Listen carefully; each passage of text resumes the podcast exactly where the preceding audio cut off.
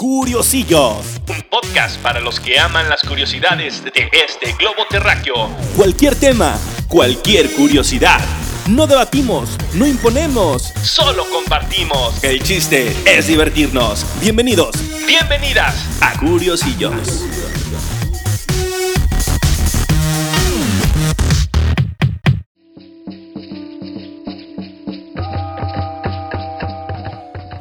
Amigos? Bienvenidos a su podcast Curiosillos. Hoy quinto episodio. Mi nombre es Jesús de Ventura y recuerden, yo no soy ningún experto en los temas, simplemente soy curioso. Hoy vamos a hablar, ahora sí que un tema que da muchísima curiosidad. Vamos a hablar de las mitologías, pero en este caso vamos a hablar más de mitología mexicana, específicamente de la mitología azteca. Para eso invité a un amigazo. Ángel Díaz y nos va a platicar más en concreto de la historia de los cinco soles, de la creación de este mundo en el que estamos y de los anteriores. Ángel, ¿cómo estás? Buenos días. Buenos días, Ventura. Eh, gracias por invitarme y vamos a darle con este tema. Vamos a divertirnos un rato hablando de la mitología y específicamente, Ángel, ¿por qué, qué son los cinco soles o, o de qué va a tratar el tema hoy? Bueno, primero vamos a empezar con la creación. Antes de los cinco soles tuvo que haber una tierra. Y la tierra eh, fue creada por nuestros eh, dioses favoritos, Quetzalcoatl y Tezcatlipoca.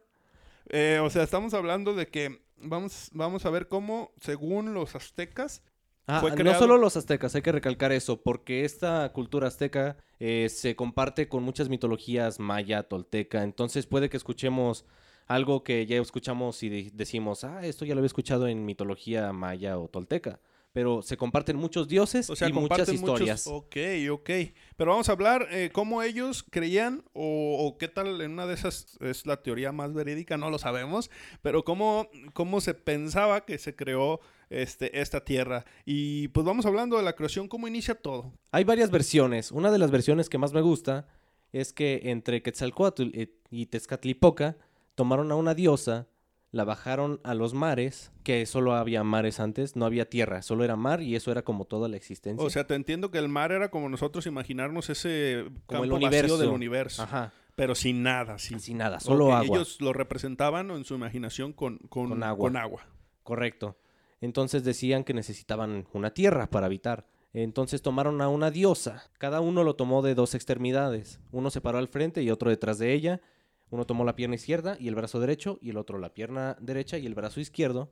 Y jalaron al mismo tiempo y la separaron en dos, la parte de delante y la parte de atrás. Y con eso crearon el cielo y la tierra. O sea, la dividieron en dos y ya dejamos a la imaginación qué fue el cielo y qué fue la tierra. Correcto. Otra versión dice que no fue una diosa, que fue un lagarto negro o un pez. Este lagarto o pez tenía en todo su cuerpo muchas bocas y muchos ojos. O sea, estaba rodeado de bocas y era una criatura extraña. Extraña antropomorfa y por donde te le arrimabas te chingaba. Muchos dioses intentaron matar a la bestia antes de Quetzalcoatl y Tezcatlipoca y habían fallado, habían perecido ante la bestia.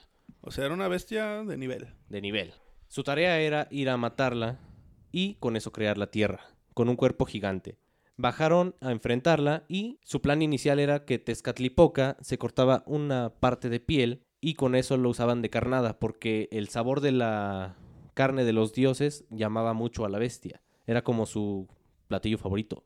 Ok, entonces su estrategia fue arrancarse un pedazo de carne y usarlo como carnada. Correcto, como carnada. Como carnadita. Entonces, Tezcatlipoca se corta una parte de su cuerpo y lo usan de carnada. Y cuando la bestia se acerca, lo atacan entre los dos, una emboscada. Después de pelear mucho, logran matar a la bestia. Eh, algo importante es que Quetzalcoatl da el golpe final. Después de que el sacrificio de Tezcatlipoca, eh, Quetzalcoatl mata a la bestia, a fin de cuentas. O sea, él le da el golpe que la El golpe de gracia. Y, y- y, pues fue el que la mató. Correcto. Y con ese cuerpo se creó cielo, tierra y Mictlán, el inframundo.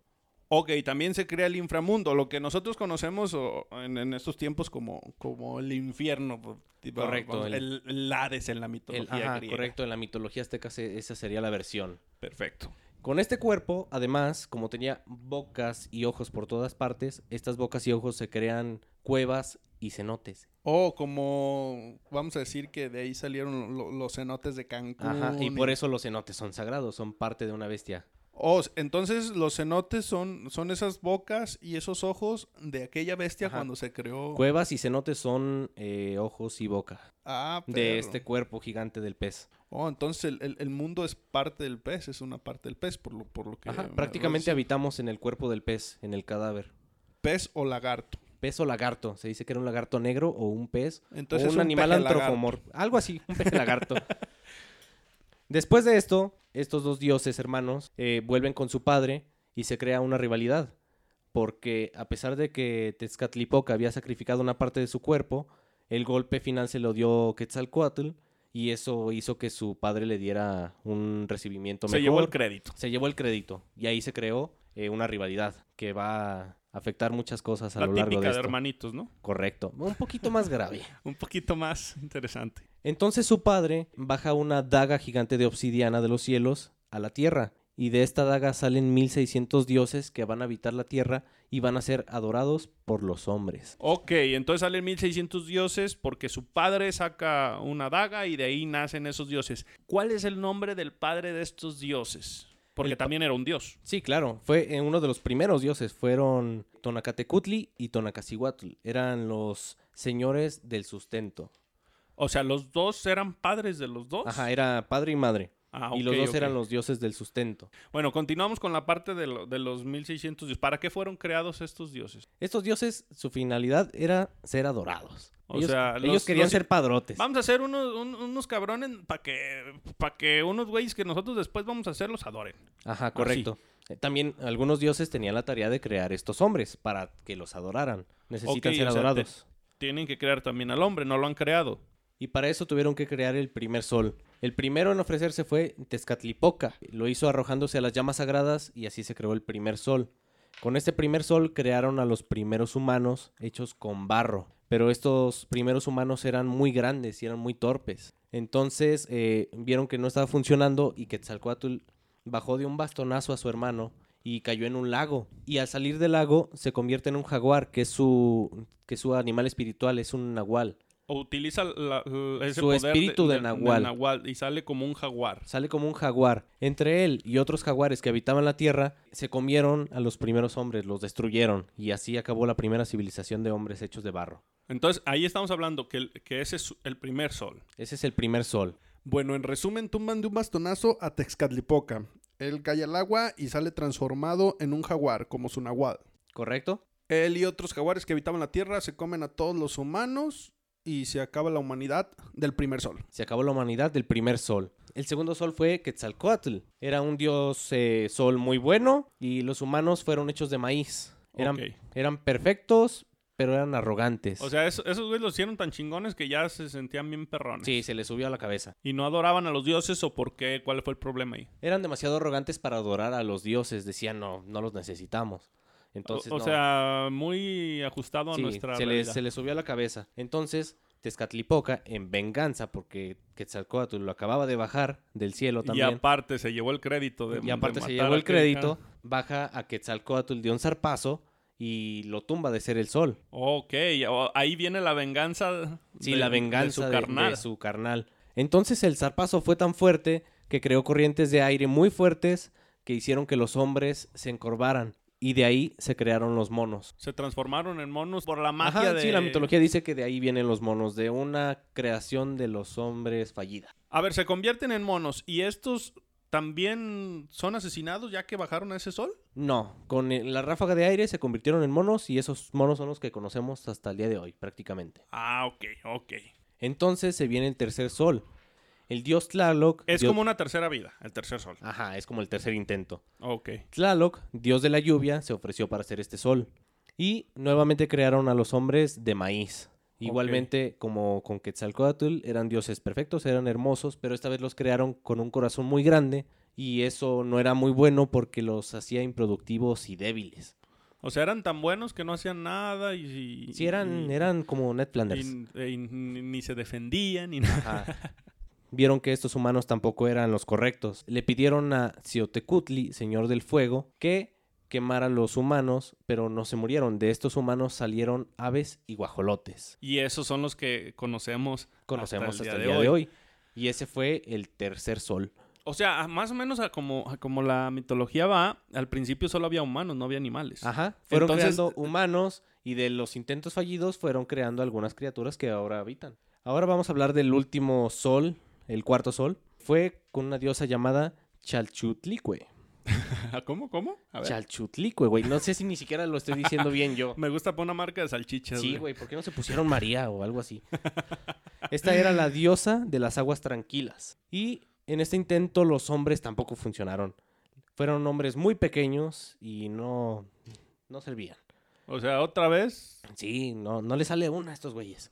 Para eliminar a estos hombres, hicieron un diluvio. Y la lluvia duró tanto tiempo que de estos hombres salieron los peces. Se transformaron en. Se transformaron en toda la vida acuática, se puede decir. Ah, entonces ahí ya, ya tenemos en, en el, en el mundo que hoy conocemos Ya toda la tenemos vida monos, acuático. ya tenemos aves y ya tenemos peces. Tierra, aire y agua. Ahora viene mi parte favorita. Para la creación del hombre se necesitaban unos huesos sagrados. Después de cuatro intentos fallidos de crear al hombre, decidieron que ya fue mucho pedo, ya no podemos hacerlo. Y entre los dioses decidieron, Sí, es como, güey, ya no la cagues. sí, ya, ya, ya la hiciste mucho de pedo. Como no podemos hacer el hombre, hay que mandar los huesos al Mictlán. Cosa que con la que Quetzalcóatl no estaba de acuerdo. Le daba vergüenza ir con su padre y decirle que había fallado. Así que él mismo decidió volver al Mictlán y traer los huesos sagrados para crear al hombre otra vez. Para repasar un poquito, dijimos que el Mictlán es, es como ese inframundo. Es el inframundo Y- de la mitología. Y ahí, este, el dios de ahí, Mictla, ¿cómo se llama? Mictlantecutli. Mitlantecutli. ¿Qué, qué- qué nombres? Seguimos con eso, pues. Mitlantecutli, este, Está los hasta guardó hasta el fondo, hasta el final de esa cueva que quién sabe que haya por ahí. Correcto. Y entonces Quetzalcóatl tenía que recorrer estos nueve círculos de este pseudo inframundo para llegar ahí. El primero de estos círculos era el lugar donde habita el perro. Era un río donde la única forma de cruzar era en una canoa guiada por un perro choloscuincle. Que de es- ahí, de ahí viene como las películas que hemos visto que Sí, necesitas un- posiblemente un de ahí sacaron la versión de Coco. pasar allá. Correcto, sí, ese perrito todo feo que hemos visto en algunas películas. No, a mí sí me gusta. Bueno, gustos personales. Así es. La única forma de cruzar es con este perro Choloscuincle. Y este perro solo te deja cruzar si fuiste bueno con los perros en vida. Pues ya te la... Ah, no. te- Ay, ay, yo trato bien a los animalitos, Muy puñetas. bien, muy bien. Después de este círculo sigue el lugar donde se juntan las montañas. Este sería el segundo círculo. En este círculo, Quetzalcóatl se tuvo que crear en su forma de nahual, se hizo la serpiente emplumada.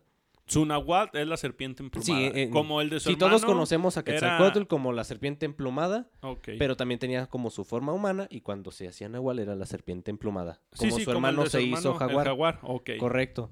El- en el lugar donde se juntan las montañas se tuvo que hacer la serpiente emplumada para volar muy rápido porque si no podía ser aplastado. Después de cruzar esto, sigue el círculo de las montañas de obsidiana. Como algunos sabrán, la obsidiana es una como una piedra que parece vidrio. Sí, la pueden utilizar para hacer armas y al quebrarse es muy sí, correcto, filosa. es muy filosa. Entonces este lugar era muy peligroso porque te ibas cortando en todas partes. Al terminar este círculo, Quetzalcóatl estaba todo cercenado de la piel. Solo pudo sobrevivir por su divinidad. Ok. Después llegó al cuarto círculo, el lugar de la nieve. Eso simplemente era muy frío. Tuvo que cruzar sobreviviendo la nieve. Al llegar al quinto, era un desierto. Un desierto sin gravedad y con vientos muy fuertes, en los que no tenías control de tu o sea, que te desplazamiento. ibas para todos lados. Te ibas para todos lados. Algo curioso es que para cruzar al Mictlán era una travesía de cuatro años. Entonces, al llegar a este quinto círculo donde no había gravedad y había viento, te podían regresar hasta el primer nivel donde estaba el perrito. Entonces perdías dos años de travesía. Újulo. Pero por suerte Quetzalcóatl pudo cruzar eh, eficientemente. No se sabe cómo. Pues eh, es un dios, güey. O sea, me, me hago gravedad. sí, Quetzalcóatl es chido, es de mis favoritos. El sexto círculo es el lugar donde te flechan. Era un lugar donde había manos invisibles que te iban tirando flechas, dardos y te iban pues cercenando. O sea, para un güey como tú y como yo, pues es Sí, una nosotros nos la pelábamos ahí, no sobrevivimos una hora. Tú desde el perrito y... Sí, yo desde el perrito ya pobrecito. el séptimo círculo, lugar donde te comen el corazón. Igual como en la parte del segundo sol, perdón, el primer sol, eh, hay jaguares y te comen el corazón, literalmente. Te atacan y ahí Quetzalcóatl tuvo una muy buena batalla, pero logró sobrevivir y salió victorioso.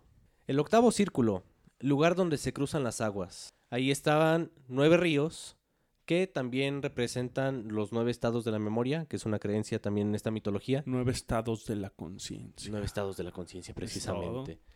Y curiosamente ahí llegaba el primer río del el primer nivel donde estaba el perro. Yo creo que si hubiera seguido la corriente llegaba más fácil el puñetas, pero no. Órale, o sea, ahí había truco. Sí, no había truco, no, no se les ocurrió en la mitología. Ok.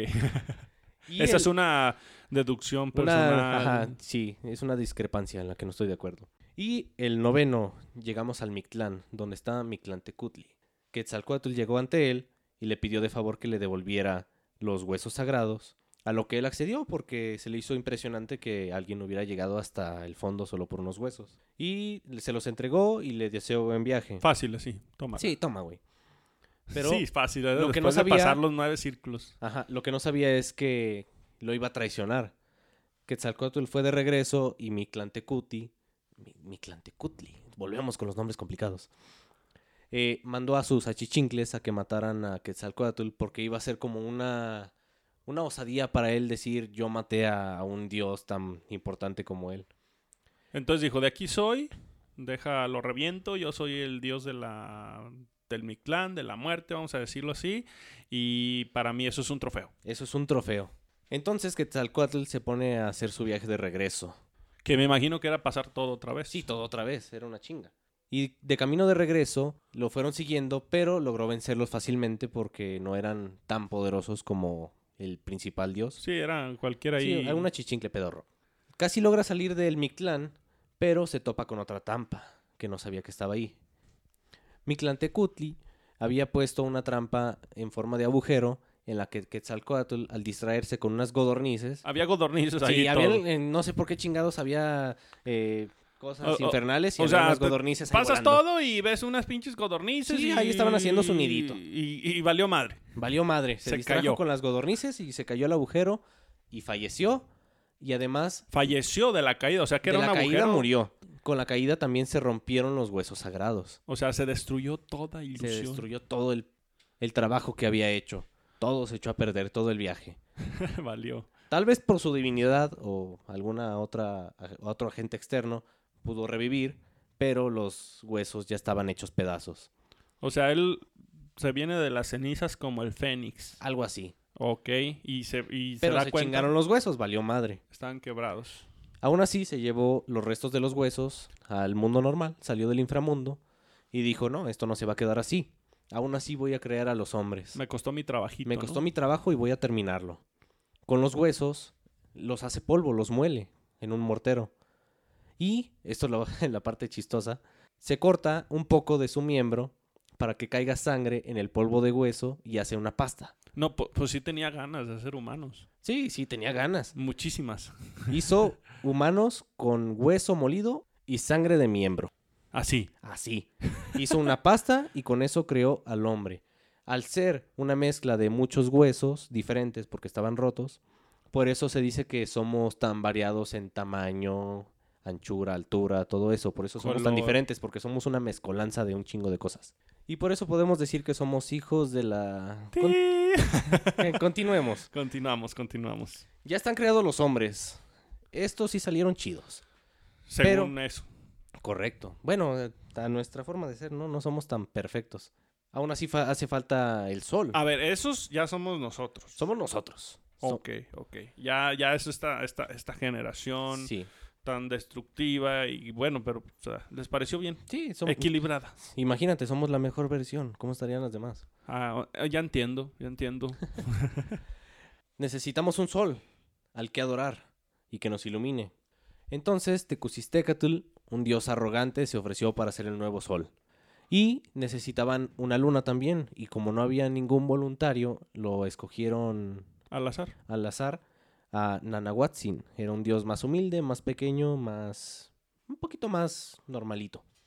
A la hora de arrojarse a las llamas sagradas para hacer el sol, Tecusistecatl le dio miedo, le dio culo. Se, se, se cagó. ¿Por Se qué? cagó. Porque le quemaba. Así Ay, nomás. quema. Ay, quema. Entonces Nanahuatzin se ofreció y se consumió las llamas sagradas y se creó el sol. El otro, va. El, el otro le dijeron, oye, güey, pues ya la cagaste. Por la honra, aviéntate para crear la luna. Y ya después sí se animó, se aventó sin pensarlo tanto y se creó la luna. Y esa es la luna y el sol que conocemos hasta el día de hoy. En este mundo. Ajá, ese es el quinto sol.